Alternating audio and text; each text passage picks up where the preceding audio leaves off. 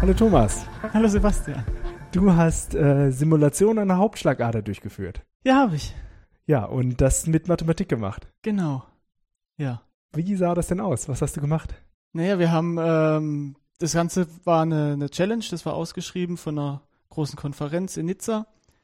Und ähm, das war gegeben eine, eben eine Hauptschlagader von einem kleinen Mädchen mit einer gewissen Krankheit, die hatte eine, eine Engstelle in der Aorta und ähm, für Ärzte ist es ziemlich schwierig, ähm, bei, bei solchen Krankheiten, die, die ja den, den Druckabfall und sowas zu messen und rauszufinden, wo genau diese Verengung ist und was für Probleme das bereitet.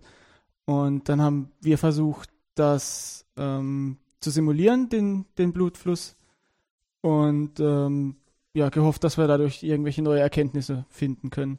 Das Ganze war ausgeschrieben von der äh, Mikai. Und ähm, da haben diverse Gruppen teilgenommen und man hat halt versucht, raus, äh, wurde bewertet, wer am Ende dann die besten Ergebnisse bringt.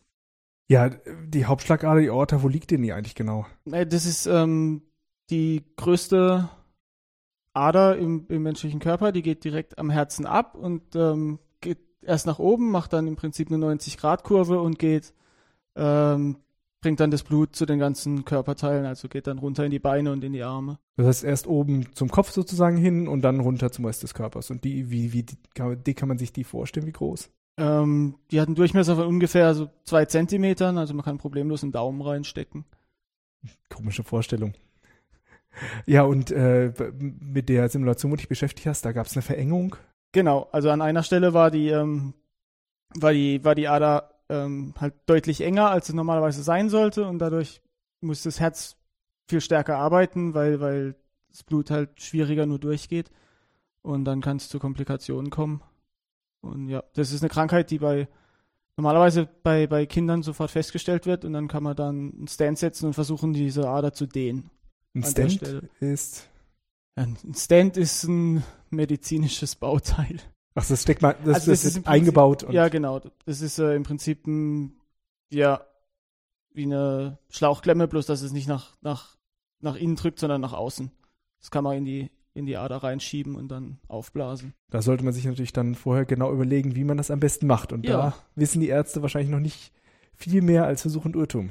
Ja, ge- naja gut, man weiß schon ungefähr, wo das ist und man kriegt sowas auch durch Röntgenbilder und äh, CTs und sowas raus, aber ja, man kann bisher noch nicht genau vorhersagen, wie sich das dann verändert, wenn man das Ding eingebaut hat.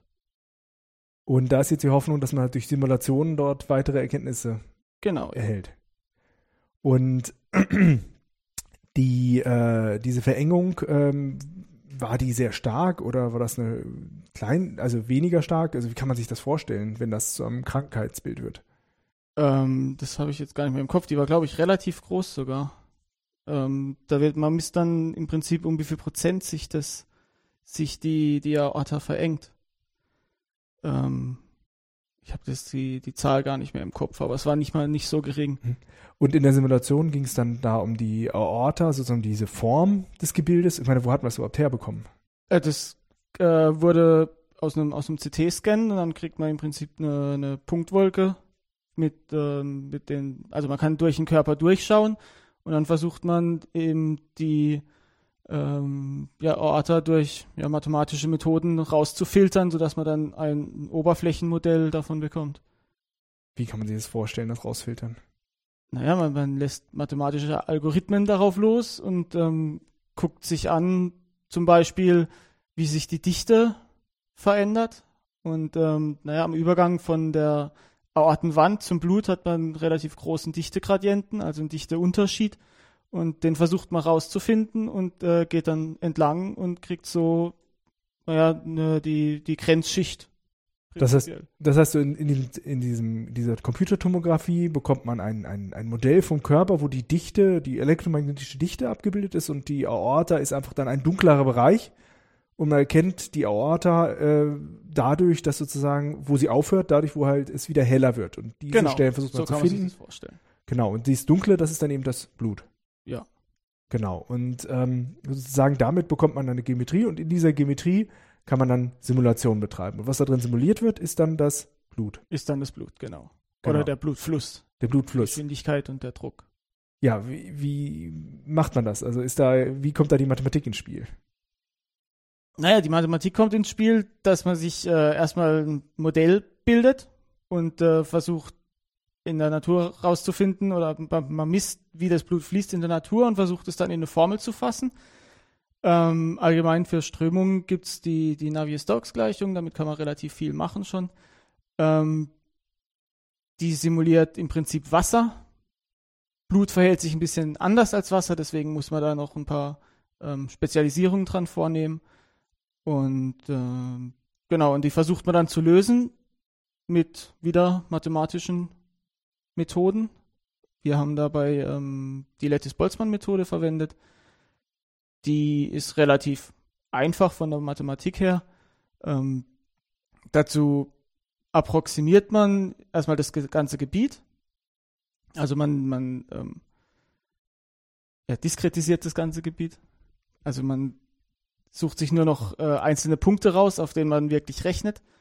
Und dann ähm, versucht, naja, man nimmt eine, eine, eine dichte Verteilung, man nimmt eine Annahme dafür, wie viel Blut sich gerade auf dieser Stelle befindet und ähm, wo es sich hinbewegt und dann berechnet man im Prinzip einen Zeitschritt nach dem anderen und guckt, ähm, wo, wie sich das äh, verteilt. Ja, dann lass uns mal ganz, das, das ist total faszinierend. Also die, der Punkt ist, äh, man muss ja irgendwie dann auch zu einer Lösung kommen. Aber du hast jetzt gerade gesprochen über ähm, sozusagen, dass, dass die Annahme ist erstmal, es könnte, Blut verhält sich etwas wie Wasser, ähm, aber nicht ganz. Äh, wie unterscheidet sich denn das? Naja, Blut ist ja jetzt keine reine Flüssigkeit, also keine reine Flüssigkeit wie Wasser, sondern da sind ja noch rote Blutkörperchen und weiße Blutkörperchen und diverse andere Sachen drin. Und dadurch verhält sich Blut anders als Wasser. Also man spricht von so einem ganz nicht Newtonschen Fluid, im Gegensatz zu einem Newtonschen Fluid. Das ist im Prinzip das, was man erwartet. Wenn man sich ein Fluid anguckt, und zum Beispiel Wasser, das ist Newtonsch. Ähm, nicht Newtonsch wäre zum Beispiel Cornstark, ähm, Mehl, Mais, Wasser, Mais. Maisstärke, Wassergemisch. Ähm, das hat die Eigenschaft, wenn man fest draufhaut, dass es fest wird. Also man, da gibt es ganz lustige Videos im Internet, da sind Swimmingpools damit gefühl, gefüllt und ähm, naja, Leute laufen drüber. Wenn sie schnell laufen und wenn sie stehen bleiben, dann sinken sie ein. Das ist zum Beispiel ein nicht-newtonisches Fluid und Blut hat zum Beispiel die Eigenschaft, dass wenn man sich kratzt und Blut fließt dann langsam dahin, dass es dann fest wird und das ist auch keine wirklich äh, ja, das würde man jetzt von Wasser nicht erwarten. Wasser würde einfach rausfließen. Also die, diese Gerinnung halt äh, hat also nicht nur allein was mit äh, ähm, der Luft, dem Luftberührung äh, zu tun, sondern entsteht einfach durch langsames Bewegen. Ja. Das heißt, wenn ich irgendwo eine Ader habe und es bewegt sich Blut da einfach langsam drin, dann wird das Blut da automatisch zu Verklumpung neigen. Ja, wird, ähm, wird verklumpen. Ach, das heißt jetzt also speziell. Im Prinzip ja. dem, äh, reihen sich die roten Blutplättchen aufeinander und bilden so einen Stapel. Und äh, ja, dadurch verklumpt es dann und auch wenn es enger wird, gibt es dann ja Probleme, dass wenn sie dann, ja, das ist ja auch das bei, bei Thrombose, dass es, dass die Gefäße verkalken und enger werden und dadurch das Blut nicht mehr durchkommt irgendwann. Das heißt, äh, bei, bei, bei dieser Aorta von dem Mädchen, wenn da eine Verengung ist und es entsteht da irgendwie so ein Bereich, wo keine Strömung hinkommt, weil die sozusagen da verwirbelt oder äh, verdeckt ist durch diese Verengung, dann könnte dort einfach das Blut klumpen. Ja. Das wäre ja unangenehm. Ja. Das ist ja auch bei der bei einer Aortendissektion, also mhm. wenn sich ähm, naja, eine Schicht der Aortenwand ablöst und wir im Prinzip dann zwei Kanäle drin haben, gibt es auch einen Teil, an dem ähm, am, am Anfang der, der, der Ablösung ähm, gibt es einen Bereich, in dem das Blut ganz langsam fließt und da verklumpt es dann, ja. Und äh, wie konntest du das dann äh, berücksichtigen, dass das Blut sich anders verhält als das Wasser? Wie macht man das?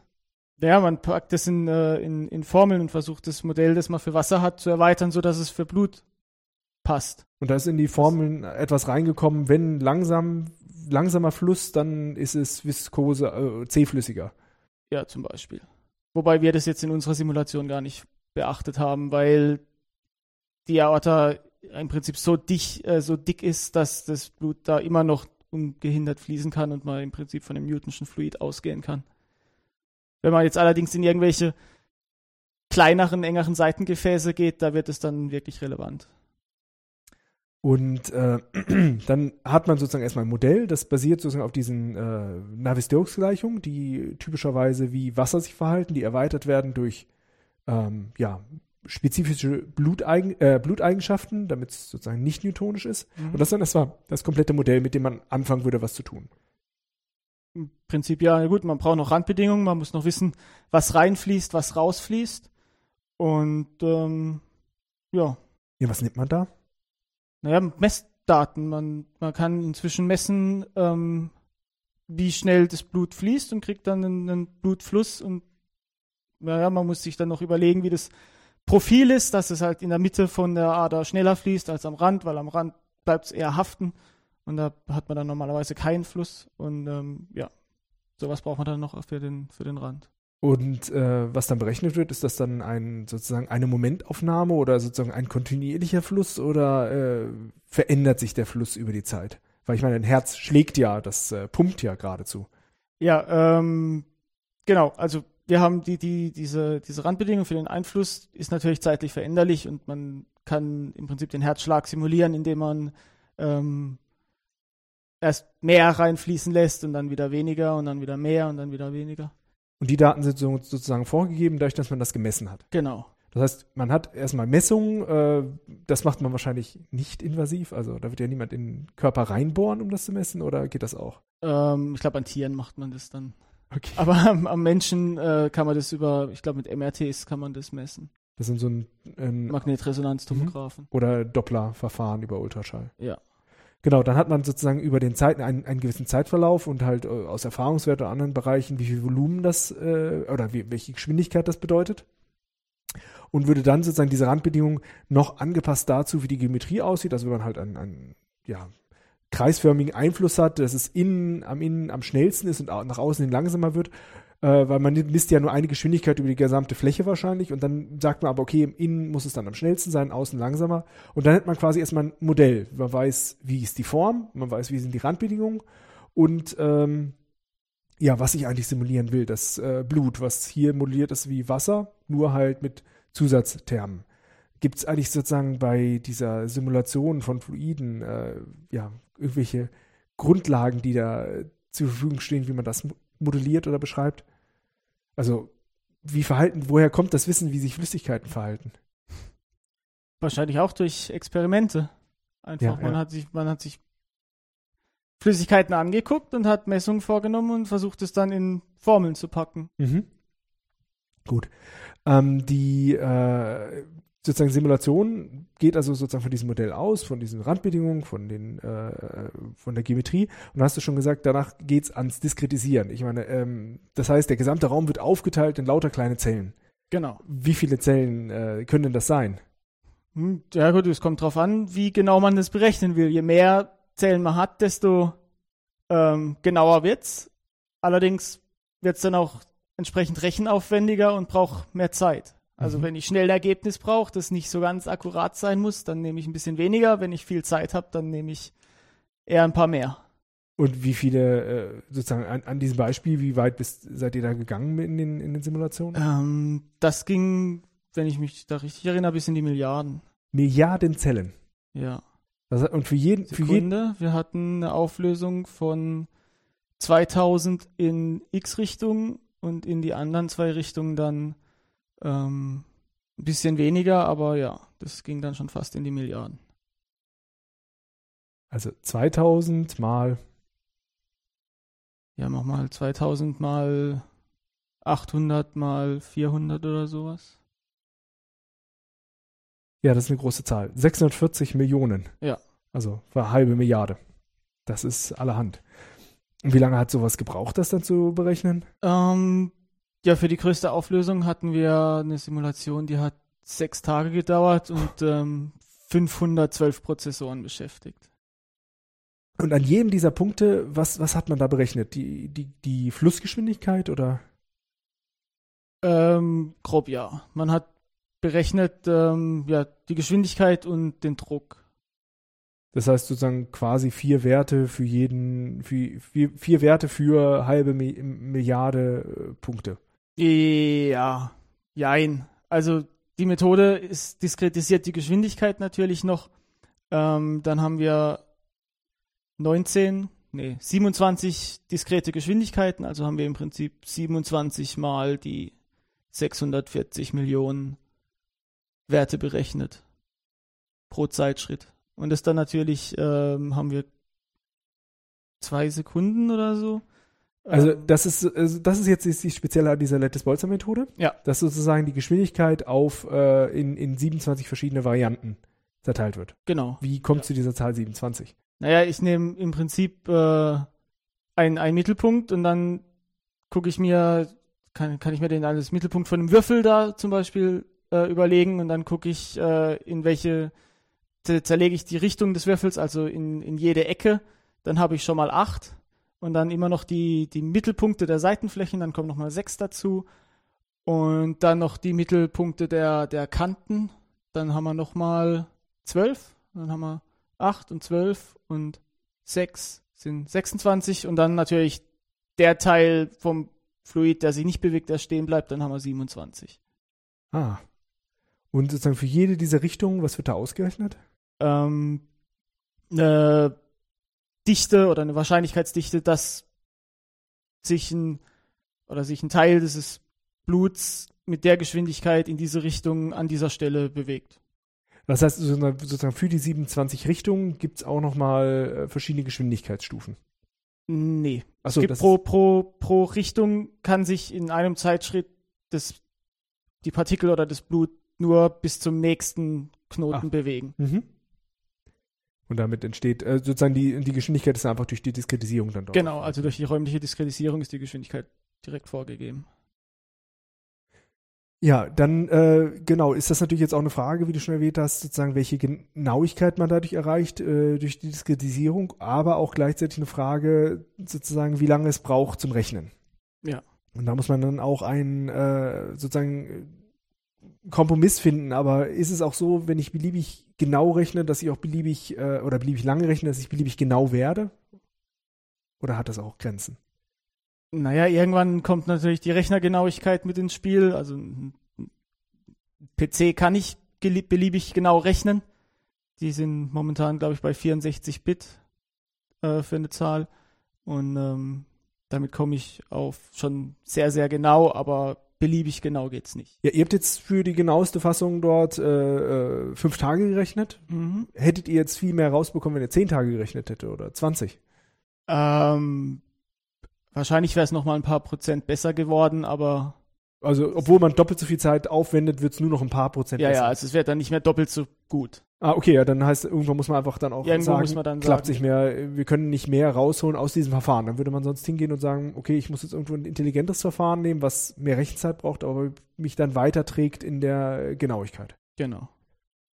Und das heißt, ihr seid da jetzt auch schon so, so weit gegangen. Also ich meine, in der Genauigkeit sind euch da äh, irgendwo ähm, äh, ja bei, sozusagen in den Ergebnissen aufgefallen, dass ihr jetzt nicht gerade nicht mehr viel besser werdet oder hat es noch so geschieden, dass ihr dann auch äh, durch Rechnen weiterkommen würdet?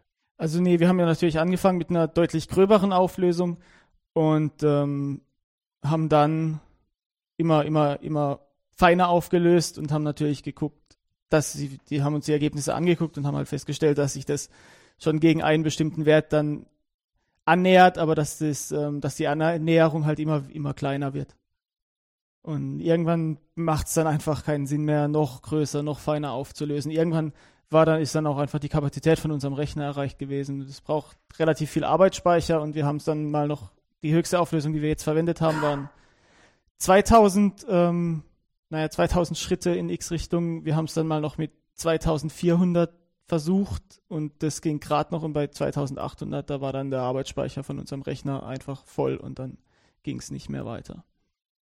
Das heißt, ihr seid ja auch halt in diese Probleme gekommen, dass einfach die äh, Kapazität der Rechner so nicht gereicht hat. Wenn ihr also da genau hättet arbeiten wollen, dann Ja.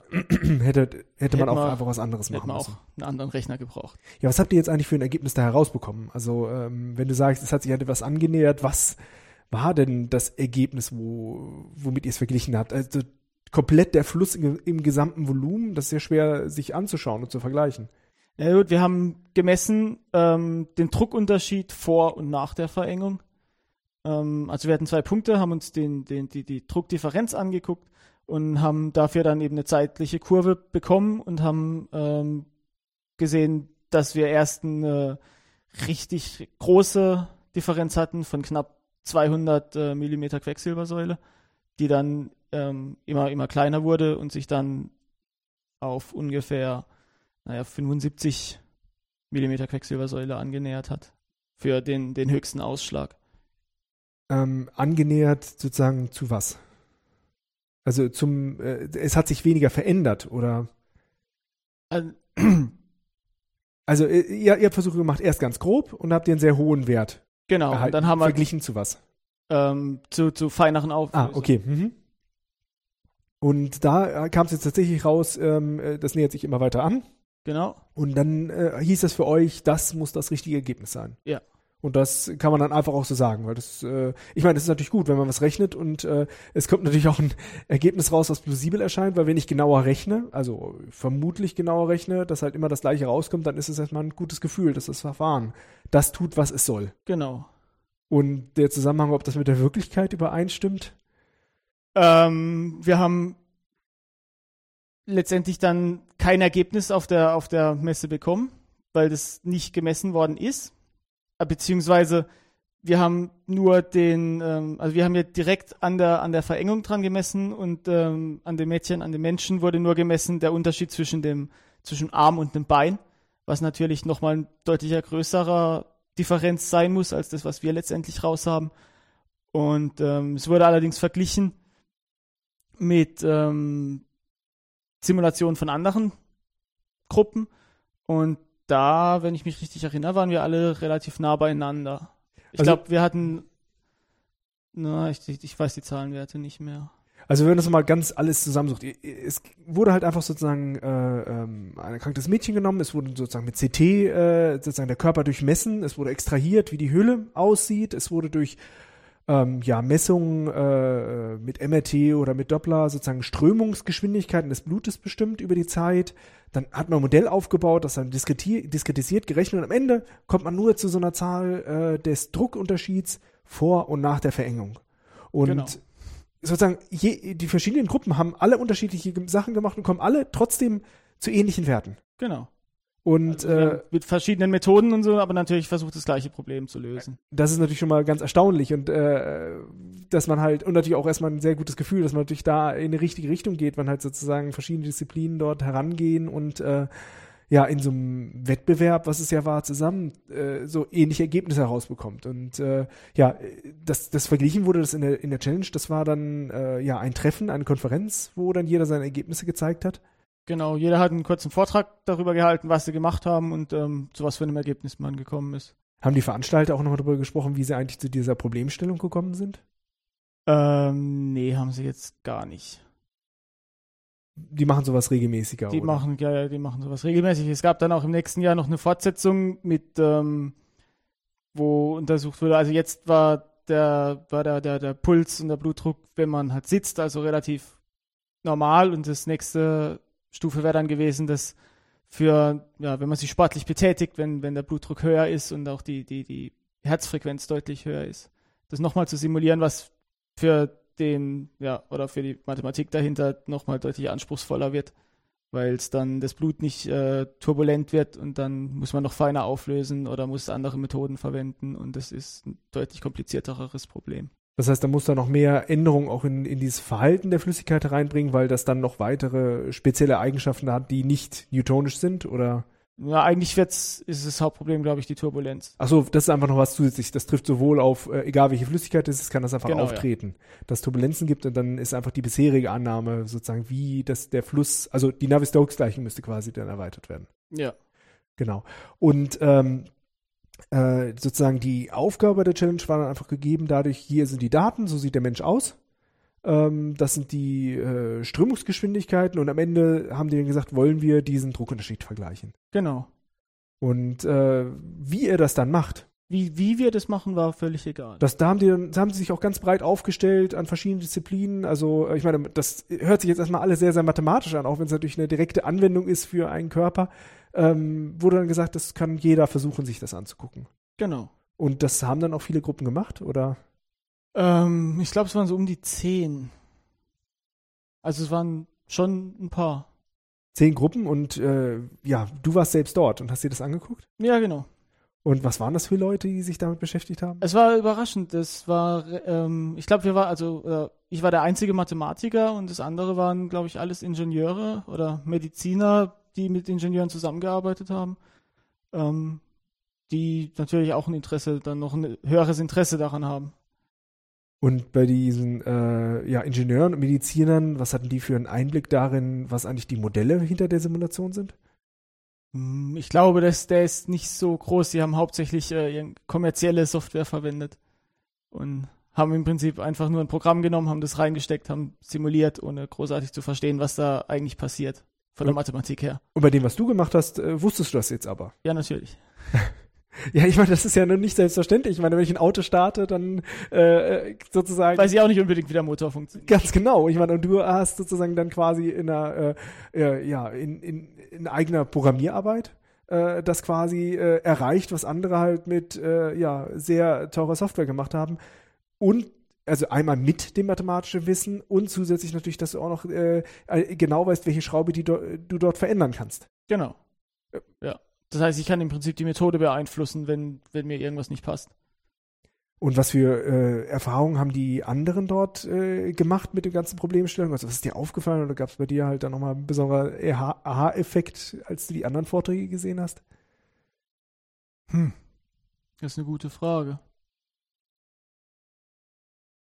Ja, ich habe zum einen gesehen, dass es natürlich mit kommerzieller Software, die schon deutlich breiter getestet, dass man damit äh, ein bisschen schneller auch zum Ergebnissen kommt. Ich meine, ich war, glaube ich, drei Monate grob durchgehend damit beschäftigt und wenn man jetzt äh, kommerzielle Sache verwendet, dann geht es etwas schneller.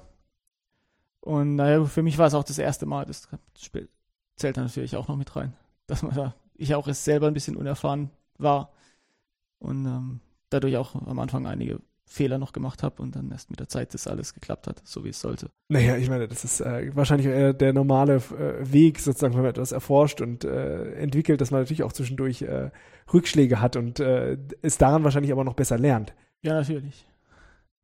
Genau, also du könntest aber jetzt sofort sagen, okay, was du jetzt da gemacht hast, könntest du auf einer ganz anderen äh, Geometrie auch anwenden und hast jetzt sozusagen auch dieses, äh, die Sicherheit. Äh, mal abgesehen davon, drei Monate finde ich jetzt auch keine lange Zeit dafür, dass du so eine Simulation äh, machst, was so eine, so eine weltweiten Challenge nat- natürlich gemacht wurde, was dann äh, mit den anderen Ergebnissen mithalten kann, die halt wirklich eine, mit professioneller Software gearbeitet haben.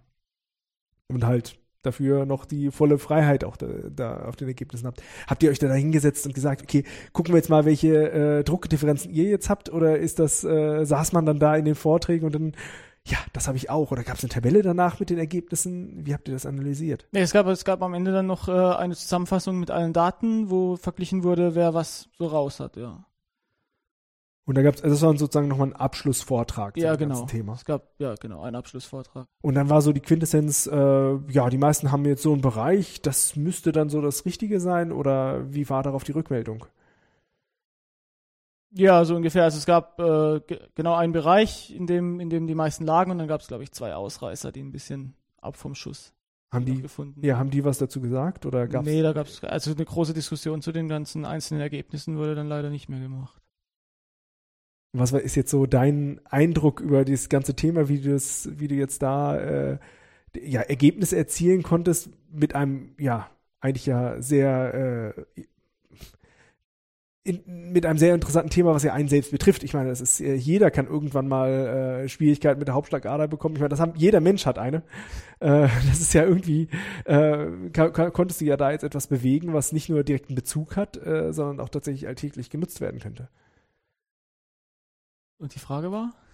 Nein, ich meine, es ist, äh, äh, hat dich das gefreut, dass du in so einem Bereich arbeiten kannst, Ja, dass ja, du das klar. durchführen kannst. Ja, ja, das ist, war auf jeden Fall interessant. Es war auch interessant, selber mal da vorne zu stehen und äh, dann noch den Vortrag zu halten. Also das war für mich so ein bisschen wie ein, wie ein Flash. Ich hatte den natürlich davor ge ge geübt und konnte ihn so halbwegs auswendig. Und das war auch, glaube ich, mein erster Vortrag auf Englisch vor etwas größerem Publikum. Vor dem internationalen Publikum. Von dem internationalen Publikum. Und ähm, ja, es war auf jeden Fall eine spannende Sache. Ja, du promovierst ja momentan in Mathematik Ja. und äh, hast natürlich auch eine, ja, natürlich schon Vorträge gehalten, aber eben natürlich nicht äh, Nee, vor ja, noch- internationaler. Noch nicht äh, vor internationalem Publikum. Na, als Forscher wird dir das wahrscheinlich noch häufiger begegnen. Ja, hoffentlich.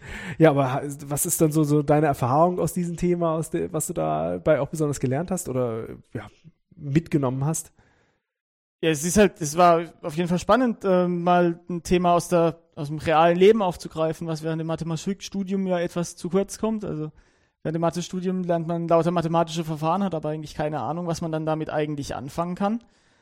Und ähm, ja, das war jetzt dann gut nach meiner Diplomarbeit eigentlich das zweite Thema schon aus dem, aus dem echten Leben, wo ich das, was ich gelernt habe, wirklich mal verwenden konnte. Und ähm, das heißt, äh, fühltest du dich jetzt eigentlich auch gut vorbereitet, um diese Challenge zu machen und halt in drei Monaten solche Ergebnisse zu liefern? Ja, eigentlich schon, klar. Das heißt also, das, was erstmal äh, ja ohne Bezug gelernt wurde, ja, konntest du eigentlich dann direkt benutzen, um halt auch äh, so, so, so etwas anzugehen. Ja. Äh, ja, klar. Die Diplomarbeit hast du gerade angesprochen, wo, in was für einem Bereich war die? Ähm, da ging es um ja, eine Simulation der Atemwege. Mhm. Also da habe ich ähm, naja, im Prinzip die Atmung simuliert in der, in der menschlichen Nase, was ähnlich funktioniert hat wie, wie bei der Aorta.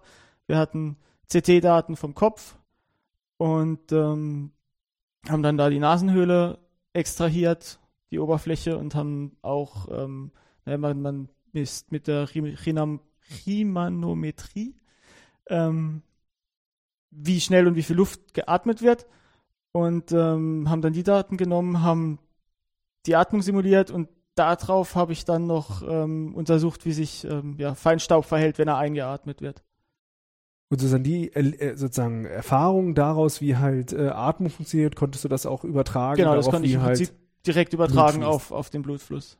Und könntest du jetzt quasi auch, wenn man Partikel im Blut hätte, äh, wenn du das auch übertragen wolltest. Ja, das würde natürlich würde auch gehen, ja. Das ist natürlich toll, wenn das so übertragbar ist. Ähm, äh, ja, hättest du das erwartet, als du dein Studium begonnen hast, dass du einmal so etwas machen kannst?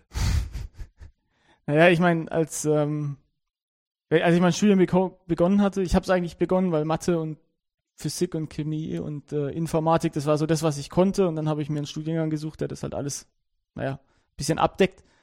Und ähm, ja, das ist ein bisschen was für Erwartungen hatte ich an mein Studium? Hm. Naja, ich habe Mathe ja eigentlich nicht gekonnt. Ich kannte nur Rechnen aus der Schule. Und äh, die Mathematik ist dann eigentlich doch nochmal was ganz anderes.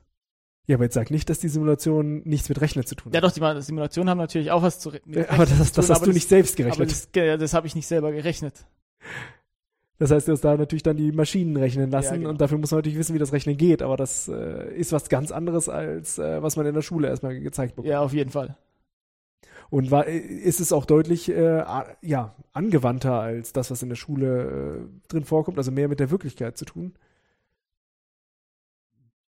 Wenn ich mich jetzt an die Textaufgaben in der Schule erinnere, die hatten ja auch schon ein bisschen was mit der Wirklichkeit zu tun. Die Wirklichkeit fehlt dann im Studium wieder, die kommt dann erst zum Ende des Studiums wieder. Und der, äh, sozusagen, wie hat dich das eigentlich äh, im Studium dazu geführt, dass du in so einen Bereich gekommen bist, wo du, äh, ja, Simulationen in der Nase und in, den, äh, in der Hauptschlagader durchführen kannst? Naja, ich hatte eigentlich, mein, mein Interesse im Studium war schon immer so der eher informatische Teil und der numerische Teil der Mathematik. Und dann habe ich mir halt was gesucht, wo was halt damit auch zusammenhängt. Ja. Und so bin ich dann über meinen damaligen Diplomarbeitsbetreuer, den ich äh, in einem Praktikum während, der, während dem Studium getroffen habe, kennengelernt habe, bin ich dann äh, erst als Hiwi an das Institut gekommen und habe dann, ähm, naja, da auch die Diplomarbeit geschrieben und wurde dann direkt übernommen. Und ja, für dich war es dann eigentlich auch eine sehr schöne Sache, dass du halt äh, ja in, in solche medizinischen Bereiche reinkommen kannst, was eigentlich erstmal ja nicht ganz ja, klar, gewöhnlich also ich war schon, schon durchaus überrascht, was man dann mit Mathematik auch letztendlich alles anfangen kann, ja, ja. Ja. Ja, hat dich, hat sich das für dich jetzt irgendwie äh, ja bestätigt, dass die Wahl, dass du jetzt Mathematik studiert hast? Ja, auf jeden Fall. Also ich werde, naja gut, mit dem Wissen, das ich jetzt habe, ähm, wenn ich es behalten würde, also ich, ja, doch, also ich hatte während meinem Studium durchaus mal zu kämpfen und habe auch zwischendurch mal überlegt, ob ich es äh, ob ich's schmeißen soll und habe dann aber auch, äh, da war ich dann schon so weit, dass ich gesagt habe, okay, das Jahr hältst du jetzt auch noch durch und dann machst du es fertig. Und das wurde dann eigentlich auch das interessanteste Jahr. also das Studium ist schon ein bisschen eine zähe Sache, aber es lohnt sich. Naja, gut, dass du weitergemacht hast, sonst wüssten wir jetzt nicht so viel darüber, wie halt das Blut in der Aorta fließt. Ja, was macht man jetzt später damit? Was gibt es da für Ausblicke? Wie kann es weitergehen? Allgemein nach dem Studium? Oder nein, nein, ich meine jetzt, jetzt in dieser in der Numerik, äh, was, was, was kann man weiterentwickeln oder gibt es etwas, was du gerne in dem Bereich machen würdest? Naja, jetzt momentan ähm, habe ich wieder eben das Thema von meiner Diplomarbeit aufgegriffen und ähm, beschäftige mich jetzt weiter mit den, ähm, mit den partikulären Strömungen und versuche da ähm, ja, weitere Kräfte mit einzufügen und die Partikel untereinander noch agieren, zu interagieren zu lassen und verschiedene Kräfte, wie, keine Ahnung, wenn die Partikel elektrisch geladen sind oder magnetisch geladen sind und versuche dann damit weitere Simulationen durchzuführen. Das heißt, es sind dann äh, unterschiedliche Materialeigenschaften, die Genau, ver ja. verwirklicht werden können. Also angenommen, hätte jetzt, ja, etwas, das magnetisch ist oder äh, andere Kräfte hat, kann dann auch alles mit abgebildet werden. Genau. Das heißt, es gibt immer was Spannendes zu tun. Ja, es gibt immer wieder was Neues. Ja, dann äh, erstmal danke für das Gespräch und äh, ich denke, wir werden noch viele interessante Themen haben, über die wir uns noch unterhalten können. Ja, bestimmt. Kein Problem.